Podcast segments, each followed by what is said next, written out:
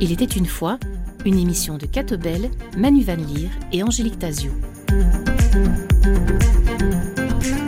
Bonsoir, on se retrouve aujourd'hui pour une rencontre avec Pierre Kroll. Le célèbre dessinateur de presse a ouvert les portes de son atelier à Angélique Tazio. Pierre Kroll évoque pour nous ses racines, son parcours professionnel et décrit son approche de ce métier si particulier qui se situe, comme il l'explique, à la frontière entre le dessin et le journalisme. Il parle également de ses relations avec l'Église, de son rapport à la foi, et raconte comment il préparait ses fameux récits d'évangile pour le jeu des dictionnaires.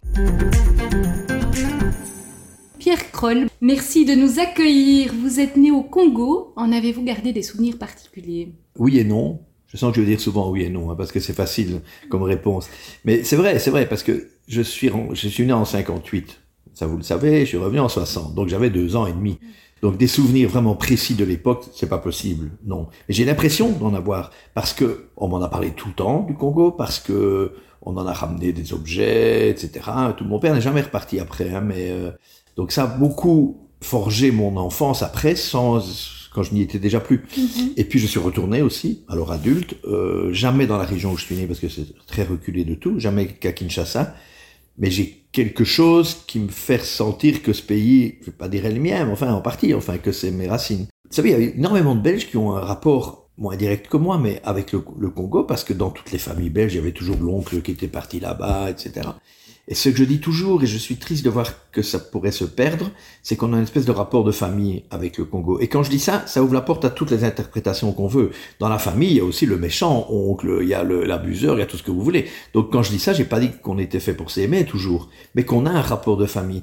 Et j'en suis plus que convaincu. Il y a un cousinage comme ça. On est un peu, c'est un peu des cousins, euh, des cousins lointains, les Congolais. Ils sont pas les mêmes que les Ivoiriens, que les Sénégalais. J'étais dans d'autres pays d'Afrique. C'est pas la même mentalité. Et la nôtre, elle elle match bien, comme on dit aujourd'hui, avec ceux des Congolais. L'humour, on partage un, sens de l'humour euh, qui est pas le même que les Français. Euh, voilà. Vous avez étudié l'architecture et les sciences de l'environnement. Alors quand on voit euh, ce qui se passe en 2023, on se dit que c'est un peu prémonitoire, non? Oui, je m'étais pas tellement trompé. L'architecture, c'est autre chose. J'ai un oncle architecte, Lucien Kroll, qui est décédé il y a un an, qui est un architecte belge très important, donc j'ai été influencé pour ça, j'ai voulu suivre un peu les traces de mon oncle, pas travailler chez lui, mais j'étais passionné d'architecture, c'est proche du dessin. Puis après, j'ai pas vraiment voulu travailler tout, trop vite et tout. J'avais étudié à la Cambre, à Bruxelles, je suis revenu à Liège, c'est la ville de mon enfance, et, j'ai fait à l'université de Liège une licence en sciences de l'environnement. Effectivement, votre question est, juste parce qu'il y avait quelque chose de prémonitoire. Je suis pas devin, je suis pas plus malin que ça, mais on commençait à parler beaucoup de l'écologie politique et de l'écologie scientifique de base, euh, mais avec un intérêt pour l'écologie politique naissante aussi. Et alors, pour terminer avec ce chapitre, mais puisque vous dites que c'est euh, prémonitoire, j'ai fait une exposition à Spa qui a duré longtemps, parce qu'elle était là pendant tout le, le confinement, hein, l'épidémie de coronavirus, on pouvait pas la démonter, qui justement montrait des dessins mélangés, hein, pas chaque fois comparés, mais le tout mélangé des dessins qui avaient 40 ans, des dessins que j'ai fait dans les années 80 et des dessins d'aujourd'hui. Et on apprend deux choses, accessoirement que certains aspects ont changé, mais pas en bien. Par exemple, les catastrophes écologiques dont on parlait dans les années 80, c'était par exemple les marées noires. Une marée noire, ça sous-entend que si le bateau il casse pas, c'est pas grave. C'est quand il casse qu'il y a un problème. Maintenant, les problèmes comme ceux du CO2 et du réchauffement, ils sont endémiques. C'est pas accidentel. Tout ce qu'on fait produit du CO2 et en produit trop. Vous voyez, je suis parti dans un cours. Et puis d'autres dessins encore plus simples où on voit que dans les années 80, je faisais des dessins pour dire on produit trop de plastique, on en trouve partout. Eh bien, on a multiplié ça par 100 depuis. Donc c'est assez effrayant de voir effectivement que j'étudiais ça avec un, œil inquiet sur les problèmes d'écologie et de voir où on en est aujourd'hui. Passé du dessin des maisons à celui des personnages Oh, mais je dessinais des personnages avant de dessiner les maisons. Bien, des personnages dans les maisons, alors. Oui, aussi, aussi, aussi. Oui, ça j'ai fait souvent. Voilà, donc j'ai toujours dessiné. Alors, si vous voulez toutes les étapes, ce serait trop long, mais comment c'est devenu professionnel. J'étais content de publier dans l'un ou l'autre journal. Euh, la première fois à 16 ans, on m'a acheté un dessin, un journal sport moteur, des voitures de course, enfin, soit. Je, je l'ai bu avec des amis, voilà, le, le cachet. Et puis, euh, je pensais pas faire ce métier. L'architecture m'a rapproché du dessin, mais je continuais toujours à dessiner les profs et tout ça. Et puis, avant encore le service militaire de mon temps. J'ai choisi de faire un service civil comme objecteur de conscience. Je voulais pas aller à l'armée, donc j'ai fait deux ans dans un théâtre de marionnettes théâtre de marionnettes Albotroul à Liège. On s'est un peu arrangé pour que j'aille là, mais bon, j'ai fait mes prestations. Hein, deux ans de service, euh, c'est long. Et là, j'ai peint les décors, j'ai tous les petits journaux du théâtre, etc. C'est le théâtre avec Chanché, non? Oui, oui, oui, entre autres. Ils font aussi du théâtre plus moderne, hein, mais toujours en marionnettes. Bouli Lanners va reprendre les marionnettes et, et ce théâtre. Et avant ça, j'avais travaillé un an et demi, juste en sortant de mes études, à la ville de Liège. Un travail très sérieux, comme attaché de l'échevin de l'urbanisme, qui était un écologiste, justement, voilà, était venu me chercher pour ça. Et là aussi, je dessinais, pendant les crises politiques, tous les, intervenants politiques de l'époque, les, les, André Coles, les Jean Gaulle, je ne sais pas quel âge ont les gens qui nous écoutent, mais voilà, des personnes politiques de l'époque. Et je sais que ça interrompait toujours les réunions, les journaux voulaient publier ça et tout. Donc j'avais ça en main, j'avais ça tout prêt. Et c'est avec le service militaire où on n'est pas payé, ou quasiment rien, que j'ai commencé à vendre à quelques journaux. Puis de fil en aiguille, euh, Mamine Pirotte, si le nom dit quelque chose à quelqu'un, dit à la télé, et vous seriez capable de dessiner en direct dans les débats. Oui, oui, oui, je vais faire ça, je vais faire, voilà. Et progressivement, très vite, c'est devenu mon métier, j'ai abandonné tout le reste. Dessinateur attitré du quotidien Le Soir et de l'hebdomadaire Ciné Télé Revue, n'avez-vous jamais le syndrome de la page blanche? Je vous ai promis de répondre oui et non tout le temps. Oui, je l'ai tout le temps, en fait. Si vous voulez, on peut dire ça comme ça. Le métier, c'est ça. En tout cas, une obligation de résultat à partir au départ de rien. Tous les jours, à 5 heures, euh, 18 heures ou plus tard, parfois plus tôt, quoi, j'ai une communication téléphonique avec la rédaction du journal le soir, et eux me disent, pas tu dois faire ça ou ça, ils me disent ce qu'il y aura dans le journal de demain. Voilà, nous on mettra ça en une, on commence par... Parfois il y a un scoop, mais c'est très rare puisque maintenant l'info va très vite, mm. ce qu'ils m'apprennent, c'est ce sur quoi ils vont insister. Mais en général, ça a déjà été dit dans la, la radio. Donc je suis baigné dans l'info tout le temps. Parfois, l'idée est incontournable. Je sais que demain, c'est l'ouverture des Jeux Olympiques, je ferai un dessin là-dessus. Euh, parfois très accessoire. Mais quand je dis que c'est tout le temps la page blanche, c'est que d'un point de vue vraiment pratique, c'est même pas imagé. Je suis à 18h ou à 19h devant une page qui est blanche, avec euh, un crayon, et j'ai eu une communication téléphonique, bah écoute, tu nous ferais bien quelque chose sur, euh, sur Poutine parce que demain il, il va déclarer ça ou ça. Et, voilà. Et quand je vous dis non, c'est surtout que je m'en suis toujours sorti. Si on veut dire par le syndrome de la page blanche qu'on reste calé, je reste jamais tout à fait calé. Ça m'est jamais arrivé de dire je jette l'éponge. Mais je sais que je fais des dessins moins bons que d'autres. Ça c'est clair. Est-ce que vous autorisez tous les traitements de l'actualité? Il n'y a pas de tabou, de limite ou de sujet où vous dites ça? Non, ça je ne peux pas. Alors c'est la, la, fameuse question de l'autocensure. Euh, bien sûr que je ne fais pas tout ce qui me passe par la tête, pas tout ce que je voudrais et tout, mais j'ai une grande liberté. On me censure pas, on me refuse peut-être un ou deux dessins par an. Et en général, quand je dis un refus, c'est plutôt le journal qui me dit euh, on comprend pas très bien ce que tu as voulu dire, ou bien tu sais, il y a autre chose qui a pris le pas dessus. Voilà récemment, lorsqu'il y a eu l'attentat avec les deux victimes suédoises à Bruxelles, mon dessin était déjà quasiment imprimé. C'était un dessin sur Biden qui, qui envoyait de l'argent euh, au Moyen-Orient. Voilà. Et puis à, 20h, j'apprends euh, ce qui se passe et tout. À 22h, le journal dit, bah, si ça va pas, on, laisse tomber, on mettra autre chose. et puis euh, j'ai très vite pu dessiner, en l'occurrence, quelqu'un, c'est un peu le profil du roi, qui demande à Gaston Lagaffe, est-ce que vous ne feriez pas ministre ou magistrat? Parce qu'apparemment, on avait bien gaffé, hein, nous. Même quand le dessin est fait, il peut encore changer à 22 heures et tout ça.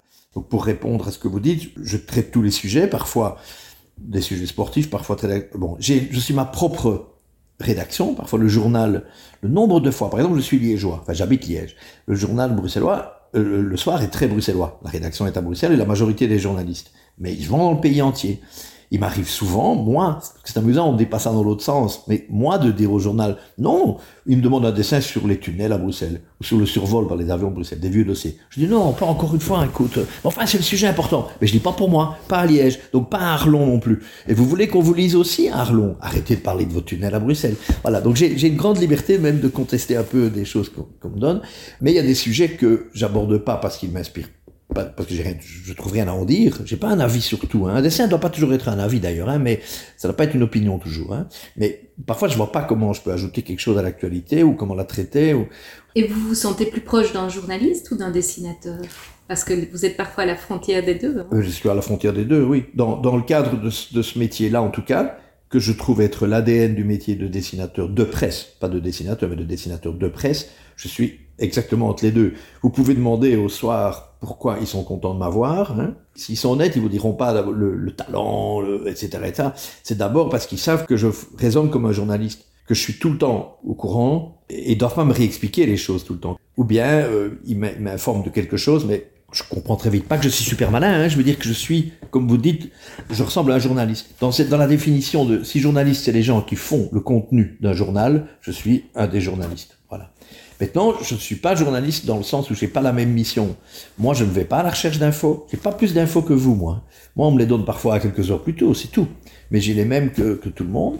Et on ne me demande pas l'objectivité. On me demande même une grande subjectivité pas nécessairement mon opinion sur un sujet, mais en tout cas un regard subjectif, le mien. Comment moi j'ai vu ça, ou comment moi je pense qu'il faut le raconter? Pour le dire tout bêtement, moi je peux dessiner les gros plus gros encore qu'ils ne sont, et les, vieux plus vieux qu'ils ne sont, et les filles plus jolies ou plus moches qu'elles ne sont. Ah, le, journaliste ne peut pas se permettre ça. Donc je suis l'anti-journaliste, mais parmi les journalistes. Parmi les, caricatures réussies, on peut évidemment citer celles euh, réussies et reconnaissables et qui ont été euh, prise comme telle, on peut euh, évidemment citer celle du roi Albert. C'est effectivement très très emblématique pour deux raisons. D'abord, en général, j'aime dire que les dessinateurs de presse, je ne suis pas le seul non plus, nous sommes comme des dessinateurs de bande dessinée qui n'avons pas le droit d'inventer nos personnages ou de les choisir. Ils sont imposés. Voilà. Et alors c'est du coup embêtant quand euh, vous savez, Alexandre de Croo, euh, moi je préférerais qu'on remette Elio Di Gruppo, hein, parce qu'Alexandre de Croo, je sais pas le dessiner, il n'a pas une tête à caricature et tout. Elio, il nous aide, il change pas, il vieillit pas, il a un nœud papillon. Euh, un enfant de 4 ans reconnaît Elio Di. Alors, il y a des personnages qu'on aime dessiner pour prendre des anciens. Il y avait Louis Michel, par exemple, hein, le père de Charles Michel aussi, j'aime bien. Mais Louis, il, avait un côté obélix comme ça. Hein, c'était euh, donc il y a des personnages. Vous savez, je viens de citer Elio. Je ne regarde plus jamais une photo d'Elio. Je le dessine comme si j'avais inventé ce personnage. Et c'est pas que le trait graphique, hein, c'est aussi la manière de, de bouger, sa manière de sourire, qui est un peu parfois un peu démagogique, faut bien dire, et, ou de changer d'humeur très brusquement comme ça dans le visage, des choses comme ça. Euh, tout ça fait, que ça devient un vrai personnage. Donc le roi Albert est tout à fait emblématique de ça, puisque euh, à défaut de Philippe, de, bon, il est D'abord, je l'ai dessiné beaucoup parce qu'on s'en servait. Vous savez, le roi, il faut quand même rappeler aux gens que le roi n'a pas vraiment de pouvoir en Belgique. C'est un, un, outil important dans la caisse à outils du Premier ministre, qui s'en sert ou pas. Et les gens, les politiques se servent moins de Philippe qu'ils se servaient d'Albert. A un premier ministre comme Yves Le Terme est allé remettre sa démission 20 fois chez le roi. Mais ça, c'est c'est c'est une mise en scène. Elle est très démocratique, hein, très nécessaire. Mais c'est une sorte de mise en scène. Le roi, il va l'accepter ou il va la refuser selon ce qu'on va lui dire de faire. Hein, il faut savoir ça. Donc il y va. Il a, bon, on va chercher le roi même en Provence, même en vacances partout. Donc on voyait tout le temps Albert. Donc c'est devenu un personnage pour ça. Et puis, je trouve que j'ai bien trouvé la manière de le dessiner et de faire parler un homme qui ne parlait pas. Jamais, qui ne peut rien dire, le roi, enfin, sur les deux discours par an. Et je vous fais une confidence, je l'ai déjà fait sur scène, c'est plus vraiment une confidence, mais je ne peux pas, je sais pas si je peux le raconter souvent. Son chef de cabinet, Jacques Van Ypersel de Striou, m'a dit deux fois, vous savez, je dois vous faire une confidence, monsieur Kroll, le roi se retrouve dans tout ce que vous lui faites dire. Donc le roi me lisait, et disait souvent exactement ce que je pense. Comment est-ce qu'il a pensé à ça? Comment est-ce qu'il sait que j'ai pensé comme ça? On peut deviner. Je sais qu'il n'est pas très flamingant, je sais qu'il. Euh, Et alors, il est emblématique de d'autre chose, c'est que le dessinateur de presse, pas tout seul, mais très particulièrement ce métier, est ce qu'on peut comparer au fou du roi. C'est une longue histoire des fous du roi. Les premiers étaient des malheureux, handicapés, dont le roi riait, etc. Mais ça, c'est le très haut Moyen Âge. Mais sinon, le, fou du roi est devenu quelqu'un qui était dans la cour. Les derniers, le fameux Triboulet, qui était le, le, le fou du roi, je crois que c'est Louis XIV, était très bien payé, vivait dans la cour, et en fait c'était le seul qui pouvait, il, il se moquait surtout des courtisans autour du roi, et ça amusait le roi. Autrement dit, quand je me moque de, tous ces politiques euh, en Belgique et tout, ben le roi ça l'amuse, il les connaît, il les voit comme moi, et il suit la même, le même théâtre que moi. Et puis le, le, fou du roi était le seul qui pouvait se moquer un peu du roi aussi, devant les autres, et, et lui faire comprendre des choses comme ça. Et moi, Albert, en tout cas parce qu'il avait de l'humour, n'a jamais, je peux vous le dire, Paola, la reine, n'aimait pas que je le représente en robe de chambre et en pantoufle, comme je l'ai fait souvent. Elle trouvait que c'était pas prestigieux. Et lui en riait beaucoup. Ça l'amusait beaucoup. Donc j'ai été vraiment avec Albert. C'est moins le cas avec Philippe. Ce n'était pas du tout avec Baudouin. J'étais trop jeune aussi. Mais j'ai vraiment été le fou du roi, Albert. Vraiment. Quel rapport entretenez-vous avec les politiciens? Distant, hein. Pas de ma volonté. Je ne cherche pas à les, à les fréquenter. Je ne cherche pas à les éviter non plus j'en connais. il y a un rapport peut-être un peu particulier par le fait que je dessine depuis combien maintenant? 35, 40 ans. Donc ils m'ont vu, euh, ils savent que si on met à la porte, je vais revenir par la fenêtre. Et ils ont passé du temps avec moi, donc j'ai des bons rapports quand je vois. Je sais, on parlait d'Elio Di Rupo, j'ai dû le dessiner euh, des milliers de fois moi, Elio. Et il y a des choses qui ont dû le vexer un temps, mais tout ça est passé, oublié, et il sait. Euh, ils savent aussi par la quantité de ce que j'ai fait, pour ne pas me vanter sur la qualité, qu'il y a un regard d'abord peu engagé. Moi, je n'ai pas de couleur politique. En tout cas, quand je dessine, je vote, mais je n'ai pas, je n'appartiens pas à un parti, je ne dois rien à personne. Et quand j'ai fait pendant tant d'années des débats à la télévision, illustrer les débats, j'ai toujours veillé à pas être neutre dans le sens tiède, quoi. Dans mes dessins, je peux être méchant avec un homme politique, mais j'essaierai d'équilibrer et que celui qui est en face de lui ait droit à sa caricature aussi. Donc certains politiques m'ont invité, euh, euh, Michel Dardenne m'a invité au restaurant, mais bon, il y passait là sa vie, donc euh, voilà. Et ben euh, le lendemain, ça ne me rendait pas du tout plus plus gentil dans mes dessins le concernant. Je pense qu'on ne peut pas faire ce métier si on est trop influençable par eux. Est-ce que vous entretenez des liens particuliers avec l'évêché de Liège? Oui et non, hein, voilà encore oui et non. Ben, je connais un peu monseigneur euh, de Ville, l'évêque, j'ai parlé avec lui euh, il n'y a pas si longtemps. Euh, je suis ami avec Éric de Beuquelard, qui a souvent été proche des évêques et leur porte-parole à un moment. Et je fais partie de... Alors, comment est-ce qu'on l'appelle? Mais ça, j'ai même pas choisi, on m'a imposé. Hein. Ils sont forts parfois. Hein. On m'a mis dans euh, l'association Saint-Lambert, je sais pas quoi, euh, mais je, n'y fais rien du tout. Si je, dois être militer pour quelque chose, je suis très mauvais militant. Par contre, c'est aux frontières de ça. Hein, mais par contre, je suis euh, parmi les comment est-ce qu'on dit les, parrains de la recherche d'obtention de, de, recherche d'argent pour avec Bernard Faucroul construire un orgue pour la, cathédrale de euh, de Liège. Et ça me rapproche un peu aussi, aussi de l'évêque. Moi, j'ai toujours une image, on peut se douter avec mes dessins, un, évêque pour moi, ben, c'est Saint-Nicolas. Hein. Donc, je, le taquine avec ça quand il, vient à l'inauguration. J'ai illustré la rentrée académique des écoles d'enseignement libre à Liège, il était là, l'évêque, j'ai dessiné, ah, si l'évêque est là, j'ai fait une grande mitre. C'est un peu du folklore pour moi, malgré tout, mais, mais pas la personnalité d'un évêque, je trouve, c'est quelqu'un d'important. Et en termes de foi, comment vous situez-vous? Ah, ça, c'est évidemment une question difficile. Euh, pas, pas parce qu'elle est euh, gênante de dire qu'on est croyant ou pas, mais difficile parce que c'est souvent plus complexe qu'on ne croit. Peut-être pas pour certains, mais alors, je peux commencer par la fin. Il y a une phrase que j'aime bien de moi, je me cite moi-même, c'est « Je crois que je ne crois pas ». J'en ai déjà parlé avec Eric de Beuquelard parce qu'elle a, elle a presque un double sens. Je ne suis pas sûr. Je me mettrais plutôt, je ne suis pas pratiquant, je peux vous dire. Je suis baptisé, mes enfants le sont, mais je suis pas marié. Euh, voilà, bon, j'écoute pas beaucoup les, les, injonctions du pape, euh, voilà, et je ne pratique pas, voilà. Mais euh, est-ce que pour autant, alors je ne suis pas croyante, sur une certaine forme de, de croix, mais j'ai une certaine forme de, de, de croyance, mais j'ai une certaine forme de spiritualité. Donc je ne suis pas sûr que je ne crois pas, au fond, à quelque chose. Il y a une croix dans Ou alors je crois avec fermeté que je ne suis pas croyant. La phrase peut être prise des deux manières. Et ça s'explique mieux si je dis ça, quand je dis c'est compliqué. Hein. Je vais vous le faire comme j'ai expliqué sur scène. Mon père était un euh, laïc convaincu, si vous voulez. Jamais militant, même le mot laïc, il l'a jamais employé. Ma mère, catholique pratiquante. Ma mère vit toujours, elle est dans une maison de retraite maintenant, elle va à la messe tous les samedis. Enfin, c'est plutôt la messe qui a lieu dans la maison de retraite, mais elle ne la manquerait pas. J'ai jamais discuté beaucoup de sa foi, vous savez, c'est pas facile, hein, c'est pas, personne ne parle de ça très facilement. Enfin, si, quand même. Bon, pas elle, je sais pas. Mais elle a voulu que ses enfants, et elle a même été maman catéchiste, voilà. Et donc j'ai fait mes communions et tout et tout. Mais mon père attendait devant l'église, parce qu'il voulait pas y rentrer. Et pas, c'était pas un bouffeur du curé, mais il disait, c'est pas pour moi, c'est des carabistos, tout ça. Voilà. Mais pas d'autres discussions que ça, hein. Et des choses qui ont marqué un enfant, c'est, euh, quand je revenais de la messe le dimanche, je disais à mon père, tu étais pas, je sais bien que tu veux pas y aller, mais pourquoi, c'est pas bien, les gens disent, où est-ce qu'il est ton papa, etc. Et alors, il avait des phrases comme, bah, écoute, tu sais, si un enfant demande, papa, est-ce que Dieu existe? Mon père me disait, ces gens, je ne sais pas. Voilà, mon père euh, était un agnostique, on dirait aujourd'hui, mais il n'employait pas le mot non plus, non plus. C'était, il veut pas de ça. Voilà, il voulait pas.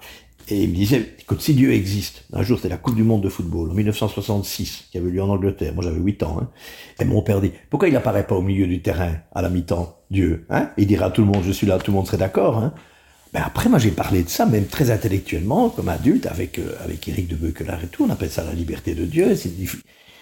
Dieu, s'il existe, ne veut pas que ce soit si facile que ça. Et tout ça, voilà, ça me... Donc je, je crois que je ne crois pas, je ne me crois pas croyant, mais je suis issu d'une famille où mes parents sont entendus très bien jusqu'au bout, sans jamais discussion de ça, et en balançant toujours l'éducation de leurs enfants comme ça. Moi, j'ai fait des, des écoles primaires catholiques, sauf la dernière année, la sixième. J'ai été à l'Athénée de Liégeois, à l'Athénée laïque, et en même temps, insistance de ma mère, au scout catholique. Vraiment, les troupes traditionnelles à Sainte-Véronique. Je suis belette rayonnante de mon totem et tout. J'ai même été chef. Donc, C'est pour vous dire que c'est comme une... Je cherche pas des excuses, hein, mais comme je dis sur scène, moi, me demander si je suis croyant quand j'étais plus jeune, c'est me demander si je préfère mon papa ou ma maman. Et vous savez que c'est une question qu'il faut pas poser aux enfants parce que je n'ai pas de préférence pour mon père ou pour ma mère. Et vous avez une croix dans votre bureau. Oh mais attendez, celle-là, oui, oui. Euh, alors il reste, il restera toujours quelque chose qui n'est, je suis pas le seul à avoir, c'est que j'ai aussi une vieille boîte en bois là où j'ai quelques une autre image pieuse et aussi un petit crucifix que j'ai reçu à mon. Euh, mais je voudrais bien savoir combien de gens, même qui ne pratiquent plus du tout, qui vont vous dire je ne suis pas croyant, quand ils rangent des vieilles affaires, ils vont jeter à la poubelle un crucifix. Personne n'ose faire ça. C'est impressionnant, hein. C'est et le nombre de gens qui ne croient en rien mais qui visitent les églises en vacances partout. Bon, ça, ça reste toujours, et ça, j'ai beaucoup de, de, comment je vais dire, d'estime pour l'histoire des religions pour ça. Comme je peux avoir aussi beaucoup de comptes à régler avec euh, les religions, parce que je le vois par mon métier, etc. J'en ai parlé multe fois avec des, avec des prêtres, enfin avec, avec Eric, par exemple, de Beuquelard. Je veux dire, quand sont-elles le facteur d'union Quand sont-elles le facteur et la raison même de la, des, des, des unions? Et j'ai beaucoup de caricatures comme ça qui sont, vous les situez où vous voulez, c'est pas mon problème, m'appartiennent plus qu'elles sont faites. Mais lorsque les, les, après des actes de terroristes, parfois les dignitaires de plusieurs religions ensemble se prennent la main, je dis, je voudrais bien qu'ils le fassent à d'autres moments. Et puis je montre d'autres moments, c'est par exemple contre les mariages gays, etc. De nouveau, alors là tout le monde est d'accord aussi. Euh, donc j'ai beaucoup beaucoup de critiques et je m'en prive pas. Maintenant la croix qui est là, il faudrait que je vous montre pourquoi elle est là parce qu'elle n'est pas, elle est pas de famille celle-là. C'est une euh, que j'ai trouvée quelque part parce que je voulais. Il est, il est là plus loin. C'est dur d'expliquer ça à la radio. Euh, comment s'appelle ce personnage de Walt Disney euh, Buzz l'éclair, voilà. Il s'appelle Buzz l'éclair. Et maintenant il n'a plus de piles. Hein. Et Buzz l'éclair il dit vers l'infini et l'au-delà, qu'il dit en anglais tout le temps. Et, mais le crucifix est un peu trop petit. Je voulais le mettre sur la croix comme ça et faire euh, voilà, un, un Jésus, Jésus, moderne sur sa croix. C'est très impertinent, hein Et alors, dernière chose aussi que je voulais vous demander, le pape François est quand même en une de votre couverture. Hein, oui, euh... ah oui il, a, il, a, eu une grosse année. Hein. Oui, oui, oui, oui. C'est quelqu'un que vous aimez euh, caricaturer. Oui, oui. Comme je vous disais, les personnages me sont imposés par l'actualité. Donc le pape, il n'y en a qu'un. Voilà. Maintenant, il fait plus parler de lui, en tout cas cette année, que le Dalai Lama, qui est seul aussi. Donc, euh, je l'ai dessiné beaucoup, ça c'est forcément, c'est par l'actualité qui a été la sienne. Et alors le personnage, en plus j'aime bien dessiner. Euh, Benoît XVI m'inspirait pour ça beaucoup moins évidemment, parce que ce pape-ci est souriant, il a des formules choc qu'on dirait quand il parle. Est-ce que je peux dire les choses aussi prosaïquement que ceci? Mais il a une bonne tête, voilà. Pour un dessinateur, euh, ça aide quand même. Venons-en à, à vos pastiches d'évangile. Oui, alors ça c'est une histoire. Donc on, on parlait de, du jeu des dictionnaires et je vous disais qu'il fallait inventer beaucoup beaucoup de choses, quoi, tout simplement. Donc je me suis lancé dans des séries parce qu'il fallait meubler ça. Je racontais des faux James Bond qui n'avaient jamais eu lieu.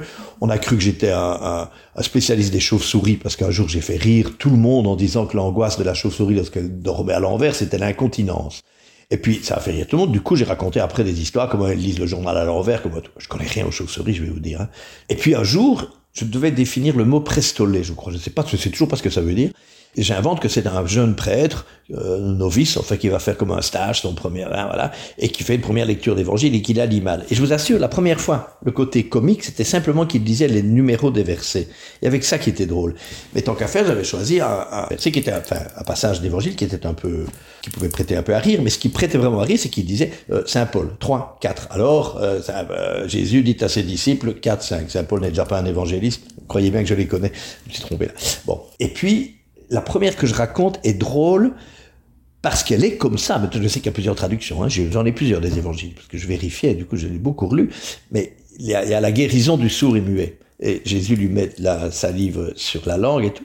Et puis, dans la traduction que j'ai, hein, euh, Jésus lui dit Va et n'en dis rien à personne. C'est quand même très tentant de rire en disant ce pauvre type, il y a 30 ans qu'il peut pas parler, voilà qu'on le guérit le jour même et que Jésus lui dit tu fermes ta gueule. Hein Excusez-moi de le dire comme ça. Évidemment, ça a fait rire. Je me dis la semaine suivante, je vais trouver autre chose. Et beaucoup étaient des très petites interprétations ou des petits mots rajoutés. La fameuse pêche miraculeuse. Jésus euh, voit les disciples revenir un peu penauds, ils n'ont pas grand-chose et tout. Il leur dit où avez-vous été pêché On va y retourner. Il repart avec le, le bateau. Il voit, je lis le texte moi. Il dit c'était ici. Eh bien, jetez les filets, dit Jésus. C'est bête, hein mais je fais les, les, les, pêcheurs qui disent mais on n'a déjà pas beaucoup de poissons, est-ce qu'on peut pas jeter les arêtes et garder les filets? Voilà. Alors il y a des gens que ça choque très très fort parce que et je le comprends, mais tant pis, dans ces cas-là, je sais pas, vous écoutez pas, hein, vous, n'aimez pas Pierre Kroll, tant pis, ou vous coupez la radio. Mais moi, je trouve que c'est pas bien méchant. Et il y a eu une, j'ai pas créé un schisme hein, du tout, mais j'ai eu des, des prêtres, je ne citerai pas, qui aimaient bien, Il y en a un ma maman connaissait, heureusement, que celui-là aimait bien. Et puis j'ai eu des gens qui m'ont écrit, qui étaient absolument choqués que je me permette ça. Et deux questions plus intellectuelles. Il y en a une je crois que je peux le citer quand même, il ne m'en voudra pas d'Éric euh, euh, de Beuquelard, qui me, qui me rappelait aussi ce que sont les évangiles. Aucun des évangélistes n'a connu Jésus. Les évangélistes, d'abord, il y en a eu plus que les quatre, vous savez, il y a les apocryphes, etc. Bon, ce sont des, des, des gens, Marc, Matthieu, Jean, Luc, qui racontent, en fait, il y a eu un homme qui s'appelait Jésus, qui a fait ceci, ceci, cela, etc. Donc, j'exagère pas beaucoup. Moi, je peux le faire aussi. Moi, c'est beaucoup, il y a beaucoup plus longtemps. Mais moi aussi, on m'a dit qu'il y a un homme qui était, euh, qui avait guéri un sourd et. Vous vous rendez compte Après, il lui a dit de se taire. Je fais la même chose. C'est important parce que d'autres gens m'ont dit aussi. Et évidemment, vous ne, vous ne faites pas ça sur le Coran. Vous avez peur, etc. Alors que c'était bien avant cette histoire. hein. Bon, premièrement, c'est parce que je le connais beaucoup moins bien et que les gens qui m'écoutent le connaissent moins bien. Le public de la première sur la RTBF a plus souvent une formation euh, catholique de base que musulmane. Et c'est mon cas. Et donc, quand je ris de ça, c'est parce que je ris sur du supposé connu pour beaucoup de gens. Il y en a beaucoup euh, qui étaient au scout comme moi, qui étaient à l'école et qui connaissent l'histoire de la pêche miraculeuse et tout ça. Euh, ce qui est raconté dans, le Coran est moins connu de nous tous. Et puis, ce ne sont pas des histoires non plus. Hein. Euh, c'est pas des histoires, c'est des préceptes, etc. Et puis surtout, surtout, c'est pas que je le respecte à ce point-là, je ne suis pas musulman. Mais ça n'a pas le même statut de parole. Le, le Coran est considéré, vous y croyez, vous y croyez pas, comme la parole de Dieu, dictée au prophète. Et c'est autre chose que de, que, que de se permettre d'en rire, que d'en changer quelques mots, etc. C'est pas le même acte euh, impertinent euh, ou iconoclaste qu'avec les évangiles. Et franchement, j'y mettais de l'importance à ça, au droit que j'ai de faire ça, si vous voulez. En même temps, en vous entendant, je me disais, euh, on châtie ce qu'on aime bien. C'est parce que vous connaissez que vous pouvez vous permettre de le faire. Ah oui, alors c'est très bien que vous disiez ça, parce qu'en plus, et là je peux, aussi citer Eric, je crois, c'est qu'il me dit, et non, un, autre, un autre prêtre aussi, qui m'avait dit, euh, ce que j'aime bien écouter vos évangiles, parce que vous ne changez jamais la nature de Jésus dans ce que vous dites.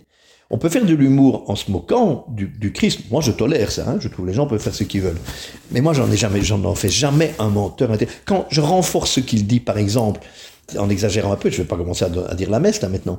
Mais si je fais dire à Jésus, euh, est-ce que vous avez compris? Bon, ben, si vous, bande d'imbéciles, vous avez compris, tout le monde comprendra. Mais c'est à peu près entre les lignes hein, dans les évangiles.